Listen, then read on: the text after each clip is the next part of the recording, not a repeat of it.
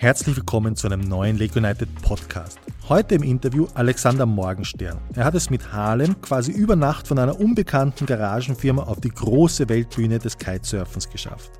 Warum er gerade nicht mit der Produktion hinterherkommt, sein Kite angeblich ein Game Changer ist und wie er es geschafft hat, einen der besten und extremsten Big Air Fahrer der Welt von seinem Kite zu überzeugen, das und noch viel mehr erfährst du in dem heutigen Podcast.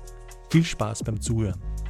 Hallo Alex, es freut uns, dich bei uns begrüßen zu dürfen. Ich kann mir vorstellen, dein Arbeitspensum ist in der letzten Zeit ein bisschen gestiegen. Also ich gehe nur davon aus, kann das sein.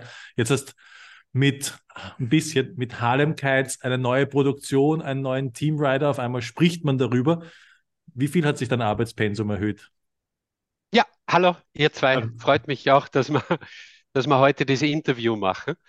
Und äh, ja, äh, das Arbeitspensum, ja, es hat sich signifikant erhöht, aber es war auch natürlich schon länger in der Vorbereitung bei uns im Team. Das heißt, äh, das ganze Team, das ganze Office, alle Riders, jeder, der da, sage ich mal, an Bord ist bei Harlem Kitesurfing, hat sich eigentlich äh, auf das auch schon vorbereiten können. Mhm. Und ja, jetzt ist halt echt, ähm, sage ich mal, alles, was wir in den letzten Jahren gemacht haben, ist jetzt im Prinzip sichtbar, sage ich mal, nach draußen hin. Und äh, das verstärkt jetzt natürlich schon den, sage ich mal, den, nicht den Druck, aber die Aufmerksamkeit, die wir haben von der Firma. Und dadurch müssen wir jetzt, wie gesagt, äh, sowieso mit äh, den neuen Teamrider äh, und äh, neue Webseite, neue Produkte, neue Software, die wir haben, um das alles zu kombinieren. Also das ist jetzt alles ein Level up, aber auch ganz gut organisiert. Also in dem Sinn, viel Arbeit, das ist gut, aber es ist äh, alles im grünen Bereich. Harlem Kites, wo sitzt sie eigentlich? Also wo ist die Firma beheimatet? In Harlem, äh, in äh, Amsterdam, das ist ungefähr eine Viertelstunde von Amsterdam weg. Und äh, Richtung Sandford, ne, das bekannt mit der Formel 1, also da genau zwischendrin. Und es ist so ungefähr zehn Minuten, zehn Minuten zum Meer. Und das war die ganze Idee von äh, der Firma Harlem, weil das Harlem in, in Holland, das war äh, auch das Harlem in New York. Ne? Also das äh, mhm. ist ja damals von den Holländern und äh, wir haben ganz am Anfang in 2016 haben wir ihm gesagt, äh, da wollten wir ein paar Kites machen und dann war die Idee so mit äh, Harlem, Brooklyn, Manhattan, der Damen-Kite, sage ich mal. Und äh, na, dann ist eigentlich das Harlem, sage ich mal, so wie es da ist, von New York oder da ist Harlem in Holland, ist bei den Leuten sehr gut hängen geblieben. Und dann haben wir gesagt, äh, in 2017, ja, jetzt äh, nennen wir die Firma Harlem. Also das ist da die Geschichte ein bisschen dahinter. Alex, du hast ja einen österreichischen Akzent, sitzt ja. aber in Holland. Wie geht das? Ja. Du machst eine internationale Firma, Cat Brand. Ja, genau. Äh, das ist ganz eine coole Geschichte eigentlich. Äh, ich komme ursprünglich aus Österreich, aus dem Lungau, aus Tamsweg. Mhm. Äh, und eigentlich Skifirma aufmachen, oder? Das war mal äh, unsere älteste Snowkite-Session bis dato in Österreich im Lungau. Ja, im Lungau, wo war das? Na, eh in, also Kanaalm da oben, oder? Innerkrems. Kanaalm, ja, ja, Innerkrems, ja, das bin ja, das war meine Anfänge, das war damals mit dem normal mit den Skitouren, was der rauflaufen und dann habe ich gedacht, ja, kann man doch mit dem Kite da machen. Das war, glaube ich, in 2005 oder so.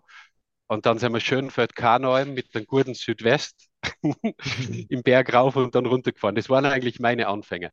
Ähm, nee, und bin, ähm, sage ich mal, ein bisschen durch die Welt gereist und jetzt seit 2012 in äh, Holland. Und äh, habe da eben, wie gesagt, äh, Uh, unter anderem Kitesurf-Schule, Kitesurf-Shop, Kite Repair, uh, IKO Examiner uh, und dann Kite Marker im Prinzip macht, aufgemacht. Warum geht man her und sagt, jetzt gründe ich meine eigene Kite-Marke?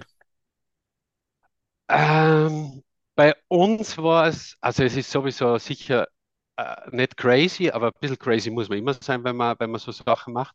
Aber es war bei uns eigentlich mehr der Bewegungsgrund. Also Persönlich war es, ich habe seit 2000, denke 2008 oder so war das mit, oder 2005 mit Kitesurfen angefangen und dann eigentlich relativ schnell von äh, Kites ein bisschen verkaufen, äh, schauen, wie das äh, alles funktioniert und also relativ schnell, sage ich mal, vom, vom, vom Hobby, ja, was sitzt da noch dahinter, sage ich mal.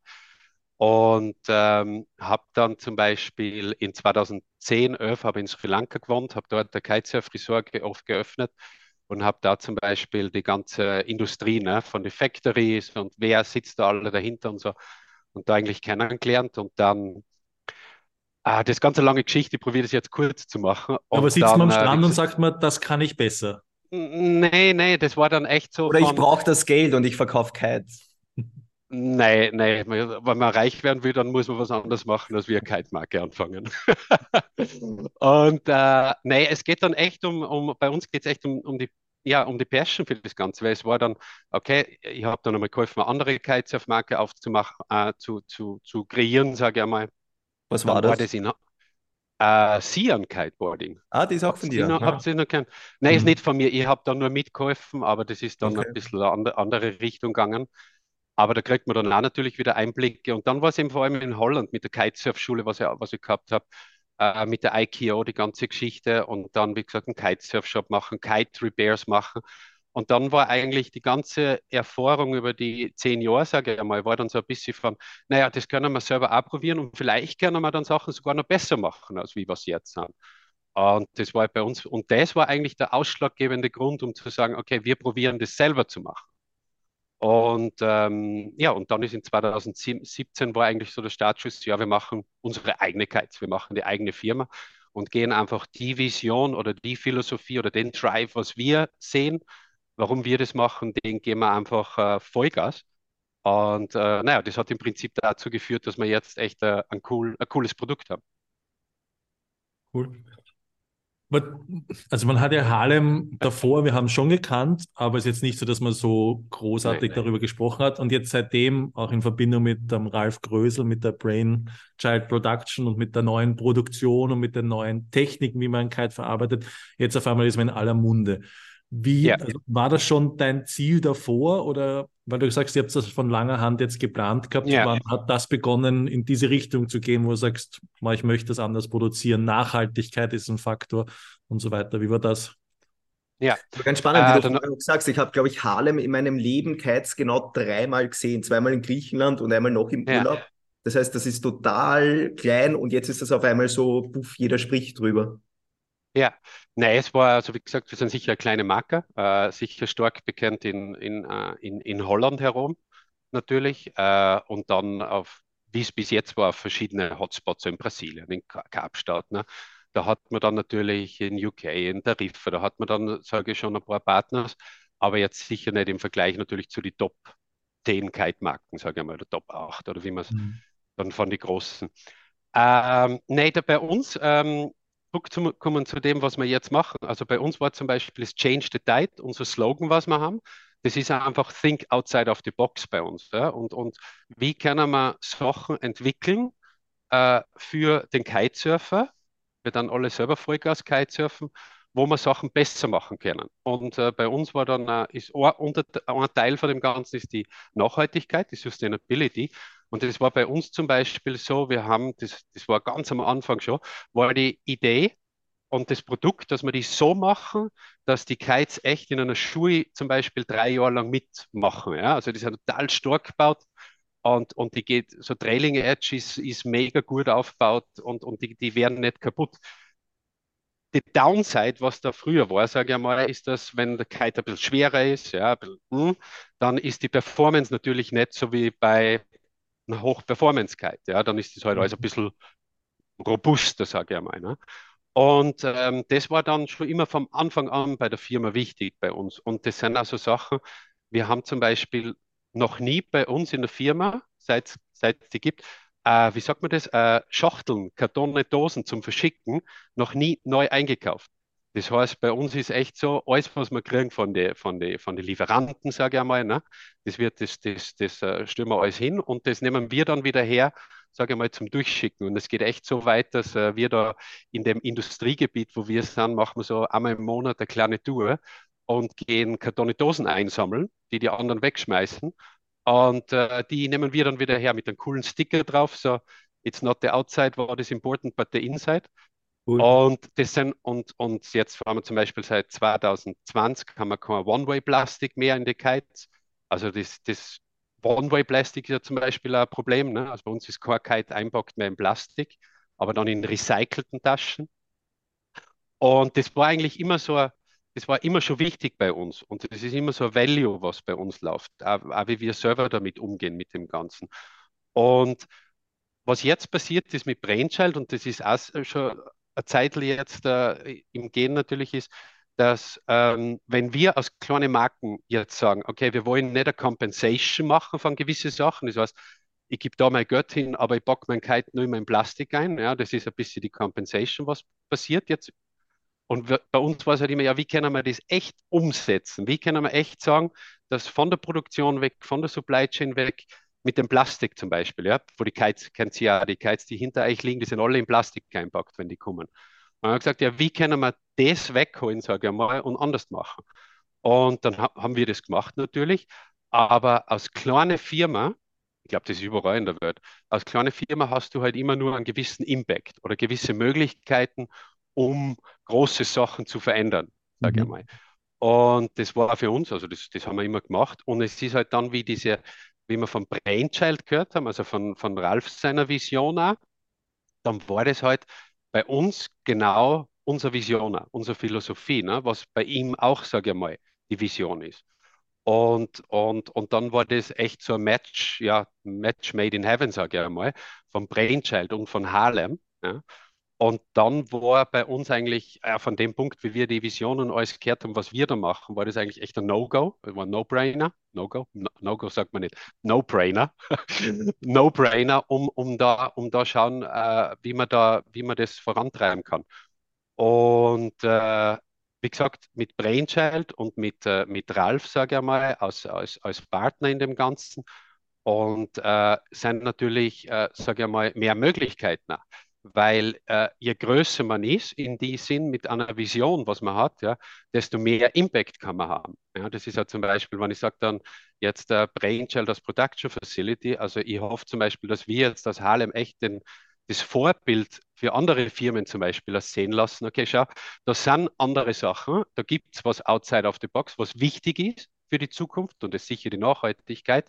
Äh, kommt hier bitte auch und, und mhm folgt sie auch, sage ich mal, dem, dem, dem, den Exempel oder die Möglichkeiten, was wir da haben. Und das ist für uns sicher ein äh, super großes Ziel aus Harlem, dass, dass, wie gesagt, andere da mitmachen, weil ich glaube, nur in, ein, in einem großen Paket ja, kann man im Prinzip was verändern. Ja. Also das war, und das ist, wie gesagt, dieses ganze Konstrukt, also das ist nicht nur jetzt schnell, schnell, das ist echt schon, glaube ich, von alle Parteien, die da jetzt mitmachen, jahrelang in Vorbereitung.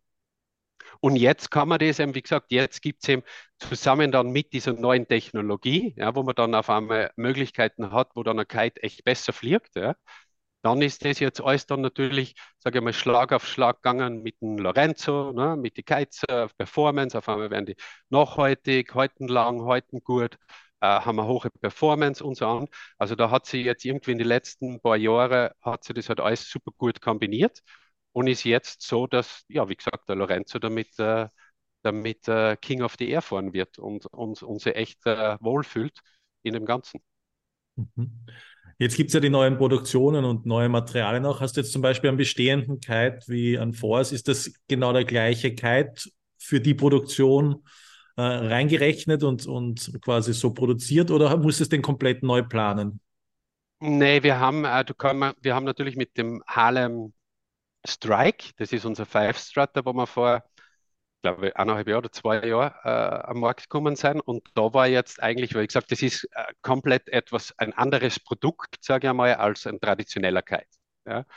Und den haben wir dann einfach äh, weiterentwickelt und im Prinzip auf die Produktionstechniken, weil die sind ja doch ein bisschen anders, wie das alles zusammensetzt, ist zum Beispiel auch, wenn man einen Alula-Kite, das wisst ihr ja, wenn man einen Alula-Kite nimmt ähm, äh, dann, dann kann man nicht eins, aber eins zu eins das, das, den Shape von dem Kite dort hinsetzen. Dann muss man das wieder anpassen, weil die ganzen Materialien natürlich eine andere, andere Funktion haben, andere, ähm, andere ähm, wie sagt man, Attribute haben. Das heißt, dann haben wir einfach unser Fünfstrater, das was wir schon Erfahrung gehabt haben, okay, das schaut so aus. Dann muss man das anpassen auf, äh, sage ich mal, auf diese Materialien, die da sind. Und dann ist wieder Prototypen machen wie, wie bei jedem. Und äh, na, dann ist äh, dieses Wunderkind, sage ich mal, rausgekommen, der Harlem Force. Alex, Ähm, die Produktion, was wir vorher gesagt haben, muss man vielleicht dazu sagen, der Ralf Grösel ist ja der Duoton-Designer sozusagen und der hat jetzt eine eigene Produktionswerkstatt in Nordmazedonien aufgemacht, so vereinfacht gesagt wahrscheinlich. Ähm, Ganz einfach gesagt, ja. Okay. Hat der bei dem Force mitentwickelt? Ich würde jetzt sagen, wenn ich der wäre, würde ich sagen, ich möchte, dass der, ich baue gerade die Produktion auf, ich will, dass der Kite einschlägt. Ich werde da irgendwie mitmachen, dass das der beste Kite am Markt wird und Know-how vereinen. War das der ja. Fall? Nein, es, du musst so sehen, das ist echt wie Produktion. Ja? Du hast einfach eine Produktion und du hast mhm. ein Design-Team. Und das Design-Team wird designen alles bei uns in-house. Und der Ralf ist natürlich jetzt in einer Situation, wo man sagt, okay, er ist Kite-Designer bei Duodon und er hat jetzt auch eine Produktion. Aber das geht ja viel weiter im Hintergrund, weil, wie gesagt, wenn wenn es der mit dem Ralf, müsste man ein Interview mit ihm machen über das, das ist ja dieses Ganze, wie baut man Produktion auf? Ja, was ist der Prozess, Prozess von so einer Produktion, dass man den kompletten den kompletten Produktionsprozess, die Supply Chain, das, was er jetzt macht bei Brainchild, äh, im Vergleich zu dem Status quo wie alle anderen großen Firmen, dass man das neu macht, besser macht, äh, aufsetzen, skalieren. Ja? Das ist ja, das ist ja ein, ein, ein Mega-Projekt, sage ich einmal.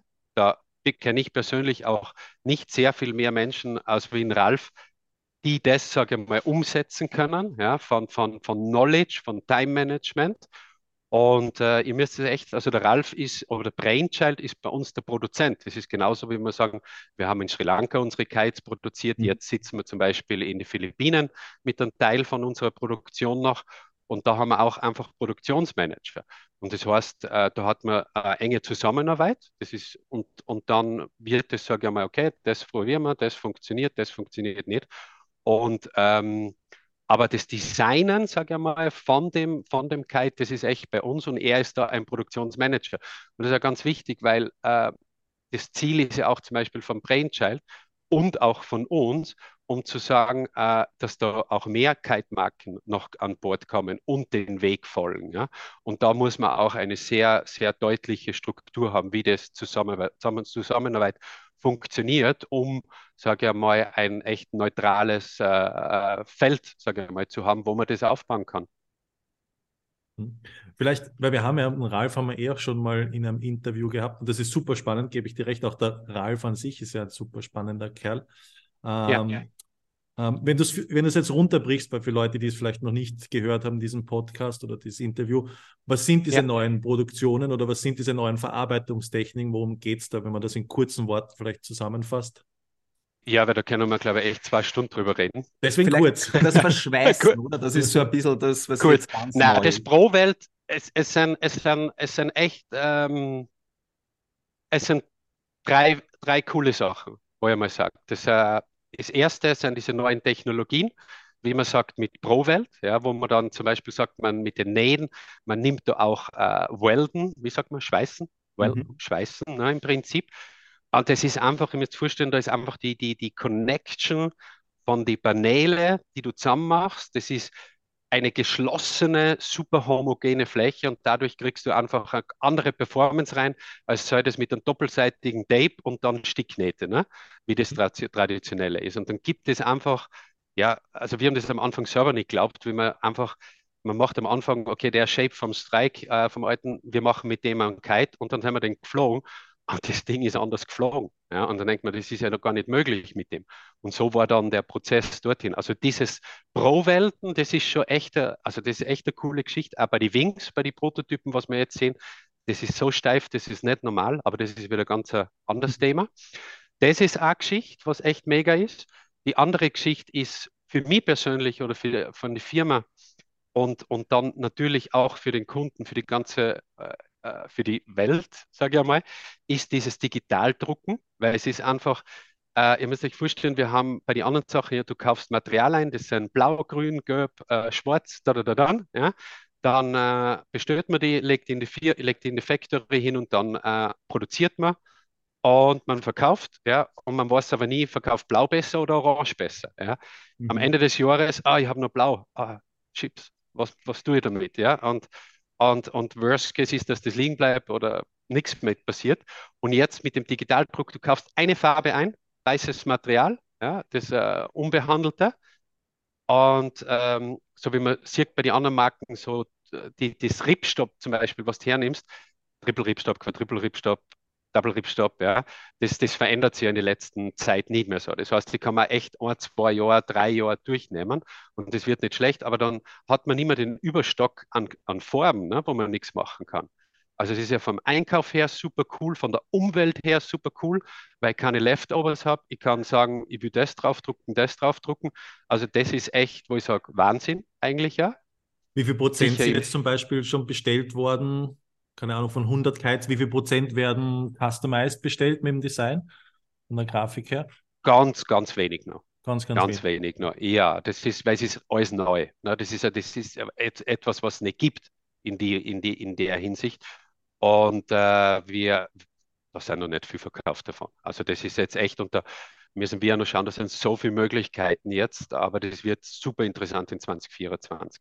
Definitiv. Also Sponsorship für lokale Reiter, die dann ein Restaurant am Neusiedler See, ja, dann ist ein, Shop, der sagt, ich will äh, auf meinen 14 Meter Kite ein Billboard drauf haben mit meinem Shop, das gebe ich an Reiter und der fährt das ganze Jahr und das ist mega cool natürlich. Ne? Das ist auch Geschichte. Man kann dann, wenn es an die Formel 1 denkt, äh, das ganze Auto ist voll mit Sponsor. Ja, dann soll man sagen, Camel, Camel von den alten Zeiten.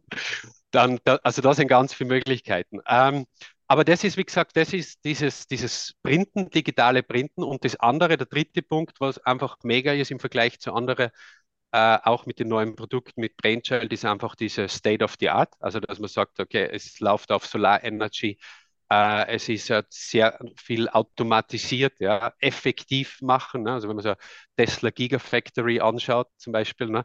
wie automatisiert das alles läuft und, und, mhm. und out of the box. Und das ist eben dort da auch. Und das ist, das ist, sage ich mal, sehr impressive und auch wichtig, dass halt Sachen effizient gemacht werden und dann aber, wie gesagt, mit der, unter fairen Conditions. Und, und, aber da könnte es mit, mit, glaube ich, mit Ralf auch nochmal. Aber die drei Sachen sind eigentlich, sage ich mal, echt, äh, was ich bis jetzt noch nicht gesehen habe am Markt. Okay. Boah, ich habe so viele Fragen. Es wird... ja, steck, let's go, let's go. Okay. Wir haben, wir haben, so, haben wir den Lorenzo Casati, eine ganz an große Nummerfahrt jetzt für Harlem. Ich habe mir gedacht, so, ja. weißt du, Teamfahrer kosten einfach ein Vermögen für Firmen. Warum ist der zu dir gekommen? Bist du zur Bank, hast einen Riesenkredit aufgenommen und gesagt, hey, ich habe einen Fahrer, der braucht das? Oder wie ist das gelaufen?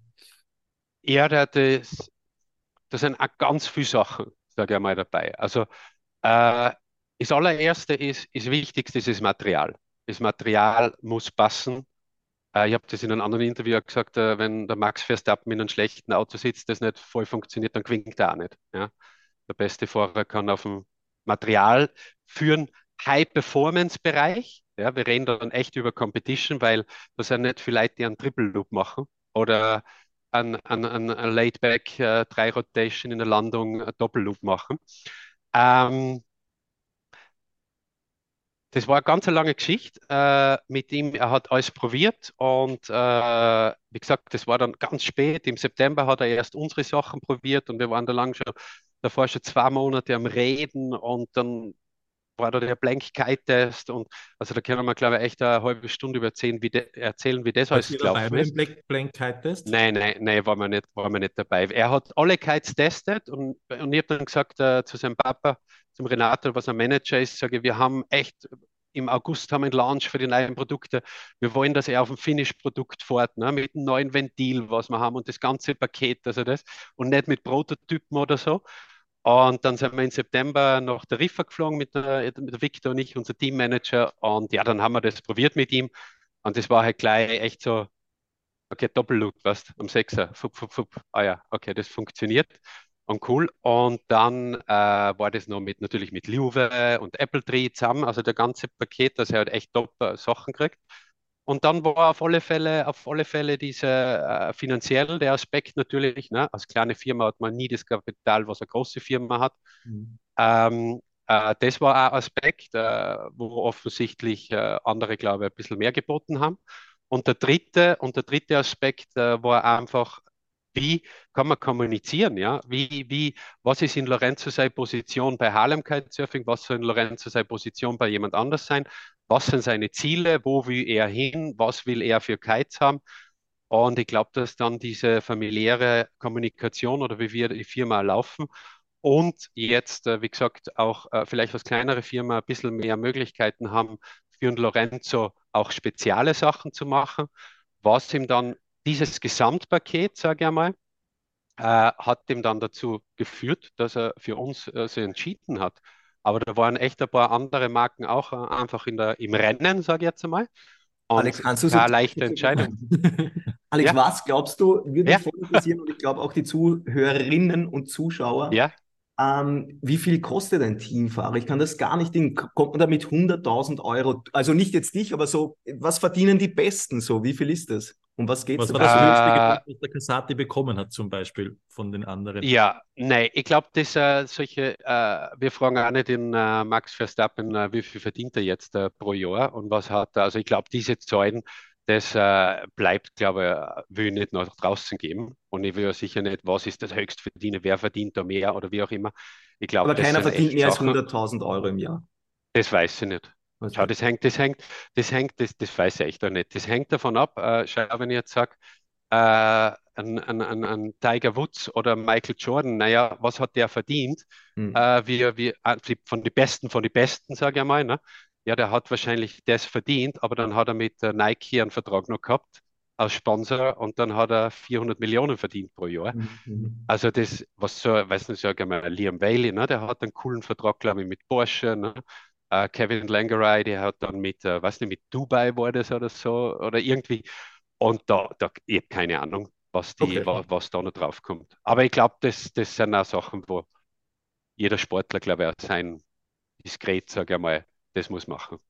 Aber jetzt mit dem Casati wird das schon so sein, dass er auch euch sagen wird, was er, glaube ich, braucht für seine Competition oder und ihr dann gemeinsam mit ihm wahrscheinlich so ein bisschen entwickeln werdet.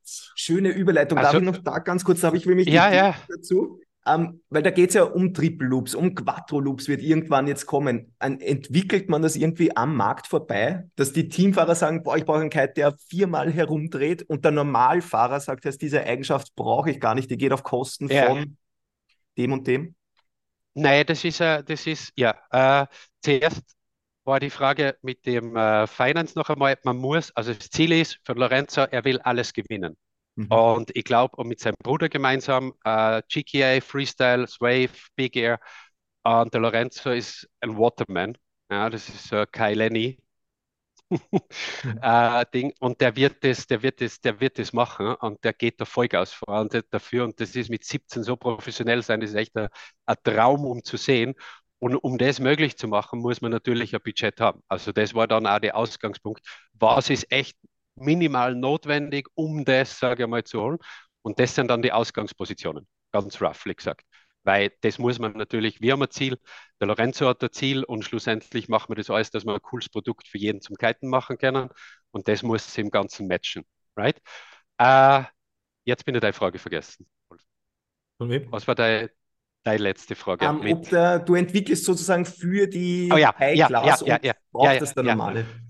Das ist jetzt zum Beispiel beim Harlem Force, äh, wenn wir sagen, das ist echt äh, mega geiler Kite, aber der ist halt echt High Performance Competition. Ja? Also der ist eigentlich ein Nischprodukt und das ist, was die Riders brauchen für das. Ja? Das ist einer, der einen Doppelloop ziehen will.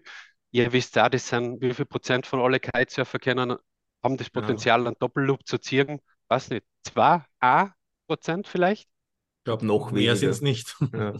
Mehr sind es nicht, right? Das ist echt, er kann natürlich auch andere Sachen, aber das ist Intermediate dot High Performance, right? Der Kite. Und äh, wenn man dann schaut in die, in die Skibranche, dann hat man doch auch die, die, die, was der Hermann Mayer, den Ski, was er gefahren ist, der, den hast du nicht kaufen können. Das war dann im Geschäft, das war ein bisschen ein anderer, vergleichbar, mhm. aber das war vielleicht nicht der Formel 1 Auto. Wir reden immer vom Highest Performance, ja? das ist bei Kiten mittlerweile auch so. Ein Formel 1 Auto gehst auch, auch nicht kaufen irgendwo, ja. Du kaufst dann einen Mercedes One oder wie der heißt und, oder einen Porsche GT3 oder ein BMW M3, da sind dann Techniken drinnen von dem High Performance, aber das ist dann das, was für den normalen Kitesurfer ist. Und bei uns ist das auch so, dass wir jetzt sagen, wir haben den Force entwickelt für Competition, echt für eine kleine Gruppe. Kann, Anfänger kann auch damit mitfahren, aber die, die echt Gas geben wollen, wenn es echt zum Limit, dann brauchst du das. Und das ist ein Punkt. Und dann hat man immer noch, sage ich mal, das kommerzielle, äh, commercial, kommerzielle, sagt man das, mhm. was im Prinzip für, äh, die, für den normalen Kitesurfer für, echt als angenehm empfunden wird. Ja? Und dann geht es eigentlich so, dass wir jetzt schauen, wir testen, was ist in die Extreme möglich, ja, wo geht da die Reise hin, weil das ist auch für die Zukunft, ne? der wird extrem belastet, da sieht man, wie ist der Wear and Tear von dem Ganzen. Ne? Und setzt das dann im Prinzip um in einen Kite für die breitere Masse, ja, der auch coole Sachen macht, aber der zugänglicher ist noch, sage ich einmal, für das. Und da kommen dann im nächsten Jahr, haben wir, also sind wir die ganze Zeit damit äh, natürlich äh, beschäftigt, aber da kommt dann in 2024 ein Product Range, was dann mehr auf das wieder gefokust, gefokust ist, sodass man da ein ideales Produkt kriegt. Aber jetzt für das High Performance, und ich glaube, das ist eine coole Geschichte für die, für die Athleten, äh, die bringen einfach das Material, das, das für normalen Kitesurfer gut ist, bringen die ans Limit. Und die können noch weitergehen. Ja, die Jungs können weitergehen. Und wenn man da die Möglichkeiten hat, ihnen das viel zu geben, um das zu pushen, kann man das wieder aus der Entwicklung mitnehmen, natürlich, in, um andere Produkte besser zu machen und Einsichten zu kriegen. Und da können, haben wir schon also die Freiheit als, als nicht als mega großer Firma, dass wir auch in die Richtungen experimentieren und schauen, äh, was da die Zukunft äh, bringt. Also das ist eine ganz coole Geschichte. Wie wie glaubst du, schaut die Zukunft vom Kiten aus? Wo ist Kiten in zehn Jahren? Nobody knows. Aber äh, ist immer schwer. Keiner weiß, wie es in zehn Jahren ausschaut. Und sicher, wenn ich die Kite-Industrie anschaue, was mit in den letzten äh, drei Jahren nach dem C-Virus passiert ist in der Industrie und äh, wo die Entwicklung, wie schnell das jetzt auch geht und äh, wo es hingehen kann, äh, ist das eine schwierige. Aber ich glaube, definitiv die Nachhaltigkeit ist für uns ein wichtiger Punkt. Ich glaube, zirkuläres Produkt und so weiter, da geht unsere Reise hin. Äh, da können wir mit Sicherheit sagen, dass das und dass wir da hingehen wollen. Äh, das ist eine, eine Certainty, sage ich mal. Welche Richtung das gehen wird, ob wir ähm, mehr Laminate kriegen, ob wir High-Pressure-Tubes kriegen, ob äh, geschlossene Profile äh, kriegen. Ähm, diese Richtung ist schwierig abzusehen wo es hingeht. Aber ich glaube, dass er auf, auf alle Fälle Richtung Performance noch immer gehen wird und dass wir da in den nächsten zehn Jahren, äh, glaube ich, echt äh, viel an Materialien noch sehen werden. Was dann immer wichtig ist, dass ein Kite natürlich nicht 10.000 Euro kostet, abzüglich Inflation. Äh, und so Sachen, weil sonst kann man total crazy gehen. Ne? Aber das ist ja auch nicht der Sinn der Sache, weil wir wollen alle nur, dass das zugänglich bleibt und dass das für, für, für, für jeden möglich ist. Aber schwierig zu sagen, aber ich glaube, es wird äh, gute Entwicklungen geben und vor allem, wenn ich sehe, was äh, bei uns in der Firma jetzt passiert ist in den letzten drei Jahren, Performance und Möglichkeiten. Und wir sind ja jetzt schon wieder dran an Sachen, die dann wahrscheinlich in zwei, drei Jahren wieder kommen. Und was man da sieht, äh, geht sicher performance-wise, äh, Nachhaltigkeit, ähm, wird viel passieren. Aber und, und der Wachstum vom Markt, ja, das, das glaube ich, Kitesurfen geht nicht mehr weg genauso wie Wingen, das, das ist here to stay und Musst du eigentlich bei der Produktion von einem Kite noch ähm, Patente zahlen? Das war ja früher so, oder? Oder hat, haben sich die jetzt aufgelöst? Hast du selber Patente auf irgendwas? Nee, nee, wir sind da, wir sind da, also Patente, ich bin da absolut kein Fan von Patenten. Äh, wir haben äh, gewisse Sachen, äh, was große Firmen, sage ich mal, in den Produkte haben, die sind echt auf unser Mist, darf man nicht sagen Mist wachsen, aber durch unsere Brainstorms da, da, da passiert und äh, bei Harlem Kitesurfing und vor allem für mich, äh, ich bin äh, von echt von Knowledge teilen und alles, was wir, alles, was wir machen, teilen wir, ja, auch mit anderen Marken, weil, wie gesagt, wenn es gute Sachen sind, die was zufügen am Markt, ja, wo der Kunde was davon hat, wo die Industrie was davon hat. Äh, warum muss sie das patentieren, wenn ich einen positiven Impact machen kann? Ja? Und also da ist für mich, ich, ich verstehe es, patentieren, Geld verdienen für den an, aber bei uns ist der Drive echt, dass wir Sachen besser machen wollen, das teilen wollen mit Leuten und von dem her, also auch wenn wir coole Ideen haben, ähm, dann, dann, dann teilen wir das mit anderen. Wer das machen will, würde es machen. Und das finde ich eigentlich ganz cool, so wie bei Elon Musk nehme immer Elon Musk als ein cooler Typ in meine Augen mit solchen Sachen, weil er da Patente ne, gibt er dann frei von Batterien oder wie auch immer, dass andere Marken das auch nehmen können für Better Future. Also ich glaube, das sind sehr noble Ziele und, und, und das leben wir da bei uns. Ganz schön weniger die Ellbogen raus, ha? immer nur Verdrängertaktik, sondern einmal gemeinsam irgendwo. Das ist, das ist auch eine Taktik, aber so, so arbeiten wir nicht. Cool. Ich hätte noch eine Frage von vorher, weil ich ja. jetzt nicht ganz verstanden habe. Ist jetzt zum Beispiel Vater Lorenzo jetzt auch für nächstes Jahr, wird das immer der Stock Force sozusagen sein oder so wie bei anderen Marken sind das Prototyps, die noch mal schärfer ja. sind und gar nicht das sind, was der Kunde kaufen kann? Ähm, na, wir haben jetzt Fortamin Force zum Beispiel und der Force ist echt, äh, na, da gibt es jetzt mittlerweile auch schon Reviews davon und ist echt ein sehr spezieller Kite. Also wie gesagt, echt auf der High Performance, aber man sieht, der ist am Waven unterwegs, er ist am Freestyle unterwegs. Also das ist äh, da ganz cool und der ist da eigentlich jetzt äh, Stock-Setting, sage ich einmal. Aber ihr wisst selber auch, wenn man bei den Bridles jetzt, ja, wenn jetzt da ein bisschen spielt, oder ich sage jetzt einmal, alleine ist geschrumpft, ne, in die Bridles, was ja schrumpfen mhm. passiert ja ab und zu, dann, dann fliegt der Kite irgendwie ein bisschen anders. Ja. Und man kann da sowieso jeder Rider macht es, ob das der Andrea ist, ob das der Liam ist, ne? Äh, von die, von die Top oder der Kohan bei uns da, die dann alle ein bisschen was einstellen und Setup, weil die Jungs einfach auf 20 Meter in der Luft bei einem Loop, wenn, der, wenn sie sich drehen und der Kite steht irgendwo da hinten, dann wollen sie halt den Kite mehr spielen, nicht spielen, dann muss der ein bisschen schneller kommen oder nicht. Und die Sachen sind einfach individualisieren. Ja? Mhm. Und äh, da machen wir das natürlich mit Lorenzo, das ist jetzt so ein Teil davon mit Kite-Designen. Das haben wir gesehen, das ist äh, bei anderen Firmen, wird da nicht so viel Zeit genommen mit den Rider. Wir stehen dann am Strand einen kompletten Tag und dann nehmen wir alles durch, sodass er versteht, okay, mache das im Kite, dann passiert das, ja. Also, und, und da kann er zum Beispiel jetzt selber einen Kite schon anpassen. Was lustig ist, wir haben jetzt, äh, das Standard-Setting ist eigentlich immer, wo er darauf zurückkommt, was echt am geilsten anfühlt.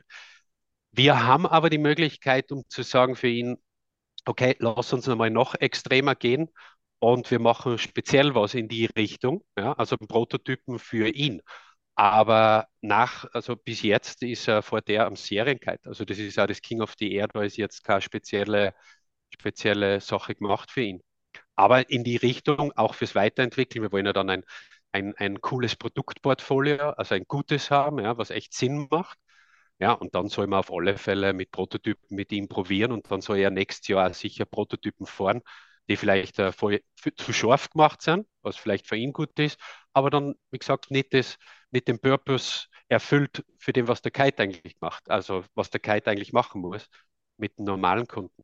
Aber also er ist Standard. Das Einzige, was mir echt, glaube ich, cool ist mit dem Custom Designen, der Lorenzo würde voll gern einen uh, Lorenzo Kite machen mit dem Custom Kite, also ein Harlem Force dann einfach echt mit seinem Style und damit fahren und das finde ich mega cool. Also sowas, sowas, sowas wird auf alle Fälle kommen. Cool. cool. Alex, was würdest du eigentlich für einen Kite fahren, wenn es kein Harlem sein dürfte? ich habe immer, ich habe immer äh, mit den Kites beim Designen, wenn man das macht und äh, wie es in der Vergangenheit war, ähm, dann äh, als, als Kite-Designer, also da gibt es ja ein paar gute Kite-Designer ähm, und, und die das schon ganz lang machen und, und, und es ist alles Learning by Doing. Man kann ja da keine Schule dafür machen, ja, oder ich sage jetzt, ich mache einen Kite-Designer-Kurs. Ja, das gibt es ja nicht. Das ist ja alles, man muss das wollen und dann kann man das lernen und dann ist es Learning by Doing, Try and Error. Right? Das geht nicht anders. Und dann äh, probiert man immer so und, und, und fort und dann war immer so von in der Vergangenheit, ah ja, nein, das, wenn man fährt damit, dann denkt man sich, ja, das kann noch besser. Ah, da kann ich schauen, da mhm. kann ich schauen. Und dann, dann hat man das, äh, sage ich mal, oft verglichen mit anderen Kites natürlich. Ne? Und dann stellt man sich die Frage, die haben selber immer gestellt, ja, was würde, wenn Harlem nicht wäre, was würde dann fahren? Und dann war es jetzt äh, mit dem Pro-Welt-Technik und so und mit diesen neuen Materialien. Und dann war es echt zum ersten Mal, dass ich gefahren bin. Dann habe ich mir gedacht, ja, der ist cool. Jetzt will ich eigentlich nichts anderes. Äh, irgendwie, es passt. Alex, ja. das ist ein, ein riesen Spannungsbogen jetzt. Wir haben nur noch aber, eine Minute Zeit, dann ist das Meeting automatisch vorbei. Das heißt, wir brauchen jetzt eine Antwort. Aber äh, wenn ich was anders fahren würde, äh, würde ich persönlich kann ich nicht sagen, aber ich möchte einen Kite haben, der einen leichten Bardruck hat. Du könntest kein Modell, um, kein Modell sagen. Sicher kannst du das, Alex. Man sieht, er sträubt sich. Ich finde ich find persönlich, ich habe auch von Dice geile Sessions gehabt. Mhm. Äh, war, war cool. Aber es ist, äh, nee, ich würde jetzt echt nicht sagen, okay, den Kite muss ich jetzt fahren. Cool. Aber es ist dieses Alex. schnelle, es ist einfach dieses, bei die Kite, wie lange haben wir noch? Eine Minute? Es ist gleich aus, es ist zehn Sekunden ist aus. Ah, shit. Müssen wir noch weitermachen, das nächste Interview.